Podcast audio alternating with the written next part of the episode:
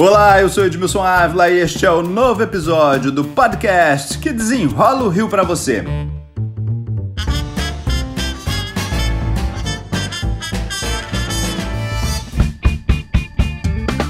O ano está começando, né, gente? E o Rio de Janeiro tem uma das piores taxas de desemprego do país, mais de 15%. É a maior da região Sudeste. Por isso, preparamos dois capítulos para ajudar quem começou 2022 procurando emprego. Como fazer um ótimo currículo. E o segundo capítulo, como se sair bem na hora da entrevista. Quem desenrola o assunto pra gente é a especialista em carreira, Ana Letícia Magá. Muito obrigado, Ana, pela participação. Vamos então dar dicas para fazer o sonhado currículo de sucesso? Oi, Edmilson, obrigada pelo convite. Eu espero que a gente consiga ajudar muita gente hoje. Então vamos lá, vamos começar com um currículo muito longo. Eu devo botar todos os detalhes. O que é um currículo de sucesso? Muita gente acha que o currículo é, na verdade, uma lista gigante de todas as suas experiências ou cursos, ou até uma lista pequena, né? Quando a gente não tem tanta experiência profissional assim. Mas a verdade é que um currículo de sucesso acesso é o seu cartão de visitas. E ele tem que estar conectado com a vaga que você gostaria de trabalhar. Porque um erro também grande quando a pessoa faz o currículo é ela misturar todas as experiências ou fazer um currículo grande demais e aí não vai conseguir se conectar tão bem com aquela vaga. Então, o currículo de sucesso é um currículo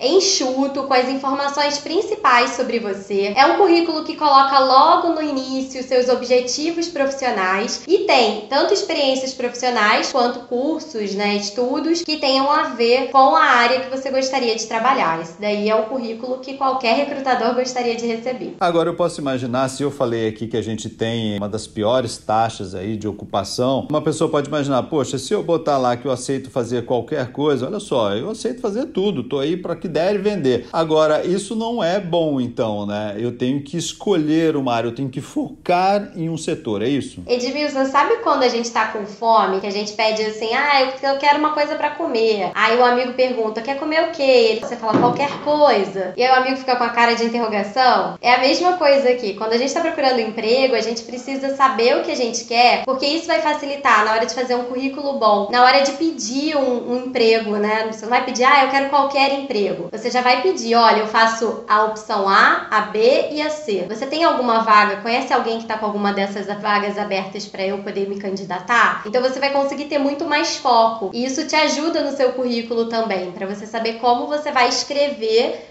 todas as competências, os cursos, enfim, as experiências que tenham a ver com o que você quer trabalhar. Agora eu vejo muitas pessoas falando assim, olha, faz uma pilha de currículo e começa a distribuir para empresas que são completamente diferentes. Isso também atrapalha? Eu preciso, opa, vou dar uma olhadinha nessa empresa, entra no site, dá uma olhadinha, para essa empresa é assim, eu posso realmente contribuir. Quando uma pessoa não mostra muito interesse pelaquela empresa, ele também está perdendo oportunidade? Com certeza. Se você tem um currículo, ah, eu imprimi vários currículos iguais. Não tem problema, mas aí você entrega para empresas que tenham que sejam parecidas. Você quer trabalhar, por exemplo, como um assistente de administrativo, você vai fazer um currículo pensando nessa vaga e vai distribuir para empresas que tenham aquele perfil. Você não vai colocar, por exemplo, um currículo que você fala que você quer assistente administrativo numa empresa de fotografia porque isso pode deixar o, recrutador confuso. Afinal, será que você é o melhor candidato, o mais qualificado para aquela experiência? Então, a minha dica para quem quer é, distribuir vários currículos é fazer alguns modelos. Pensa quais são as áreas, os lugares que você gostaria de trabalhar, e aí você pode fazer um modelo focado em cada vaga que você quer. Ah, então vou fazer 50 tipos diferentes? Não, normalmente você ter dois modelos já te ajuda a atender uma quantidade de vagas enorme. Então, o meu aconselho é você pensar nisso na hora de preparar o seu material.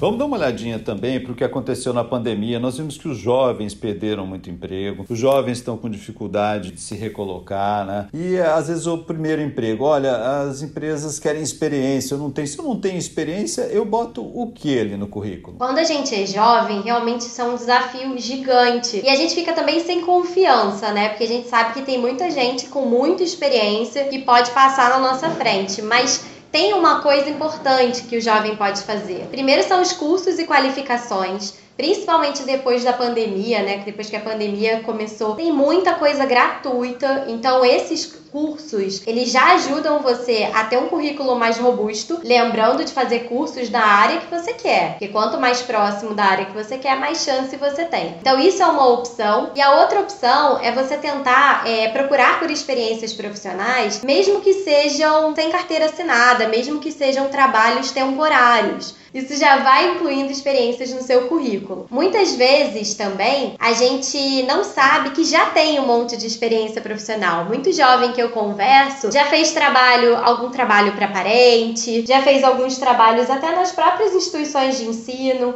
e não colocam isso no currículo. Então, se você fez algum projeto assim, pode incluir que está valendo. E habilidade vale também? Vamos lá, olha, eu posso não ter um curso, mas eu sou muito bom com números, eu seria uma boa pessoa para trabalhar num caixa, por exemplo. Então, se eu falasse, olha, tenho uma, uma grande habilidade que é lidar com dinheiro, é lidar com números, isso conta também? Também conta e conta também muito ponto, pra, tanto para você botar essa informação no seu currículo quanto na entrevista. Aí no currículo acaba ficando uma informação mais sucinta, né? Você coloca lá habilidades profissionais, descreve um pouquinho do seu perfil. Mas numa entrevista, a dica de ouro é você aproveitar essa habilidade e falar: olha, eu sou muito bom com números. E aí você conta uma história para esse recrutador onde você teve que ser bom com números. Que aí você conecta aquela habilidade a uma história real. E isso encanta todos os recrutadores. A gente falou de quem não tem experiência. E agora quem tem ali um grande currículo, já trabalhou em muitas empresas, enfim, lógico, perdeu emprego nessa pandemia, está buscando uma recolocação. Eu boto tudo ali, vira um livro, assim, ah, eu já trabalhei em tal lugar, tal lugar, tal lugar. Eu estou perdendo oportunidade ou eu estou ganhando quando eu faço uma grande lista ali no meu currículo? Tá perdendo oportunidade, Edmilson. Infelizmente é assim. O recrutador ele não tem tanto tempo para avaliar os currículos de ponta a ponta e tentar achar ali quais são as competências e as experiências mais importantes para aquela vaga. Então, quem tem muita experiência profissional tem que saber que um currículo de sucesso tem no máximo duas páginas. Então, o ideal é você escolher as experiências profissionais que tenham mais a ver é, com aquela vaga que você gostaria de concorrer e você coloca no seu currículo. As outras você não precisa colocar, você pode contar numa entrevista se for oportuno ou nem isso. Faz parte da sua história profissional, mas nem tudo precisa estar no seu currículo. A minha última experiência profissional deve estar ali primeiro ou não? Nem sempre isso é o que mais encanta. Super importante isso. Tem que ser a primeira informação, porque a gente coloca o nosso currículo com as informações mais importantes primeiro. Lembra que eu falei que o, recrutador tem pouco tempo para avaliar? Então a gente coloca logo, entrega o ouro logo de cara. Ninguém tem que fazer suspense não. Coloca a sua primeira, sua última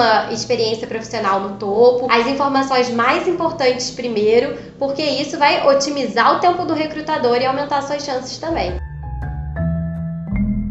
Muitas pessoas criam um e-mail, né? Um e-mail particular e tá lá, gatinho de Nova Iguaçu, gatinha de tal lugar. Isso atrapalha muito, ele precisa de um e-mail específico, de um e-mail, opa, esse é um e-mail para trabalhar, é um e-mail específico. E isso vai contar ali no meu currículo? Edmilson, conta muito, conta muito. Eu já vi muita gente com e-mail assim, sempre dou essa dica, porque quando a gente está falando do ambiente profissional, e principalmente um currículo, a gente quer passar uma boa imagem para o recrutador. E quando a gente deixa esse e-mail muito informal, acaba parecendo que você está desleixado, que você não é tão interessado assim, que você talvez não seja uma pessoa séria. Então, é importante a gente ter um e-mail profissional, porque isso aí vai acompanhar a gente para o resto da vida e passa logo essa seriedade de início. Então, nada de gatinho, underline, manezinho, nada disso, porque isso aí realmente a gente deixa para o nosso, nosso ciclo social. Já que você está falando aí de passar seriedade, né? Tem que ter uma foto? E como que deve ser essa foto? Algumas áreas pedem foto. Então, quando pede foto, eu recomendo colocar porque é importante. Por exemplo, a área de vendas, muitas vezes pede foto. Mas eu não recomendo colocar no geral. Se não pede, eu não recomendo colocar. Porque o currículo,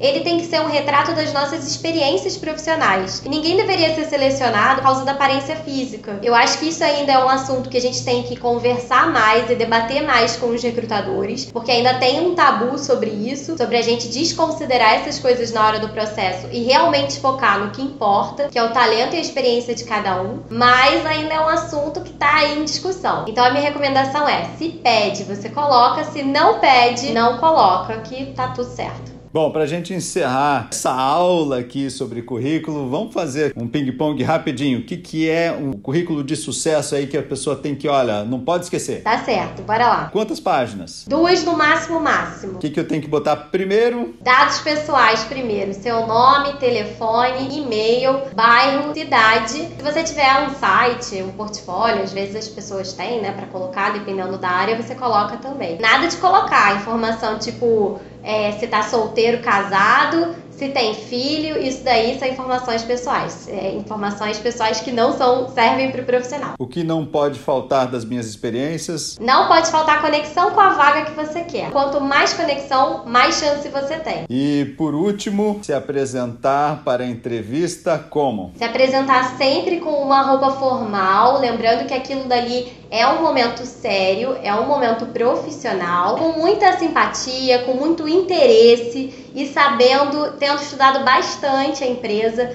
para sair super bem na entrevista e conseguir responder todas as perguntas assim, ó, na ponta da língua. Ana Letícia Magá, especialista em carreiras, muito obrigado pelas dicas aqui. Edmilson, obrigada, adoro estar com você, adoro classificados, adoro agora estar aqui no podcast. Espero ajudar muita gente, quero muito que esse ano seja um 2022 de sucesso, que a gente consiga realmente passar essa barreira do desemprego e conseguir muito mais oportunidade para todo mundo.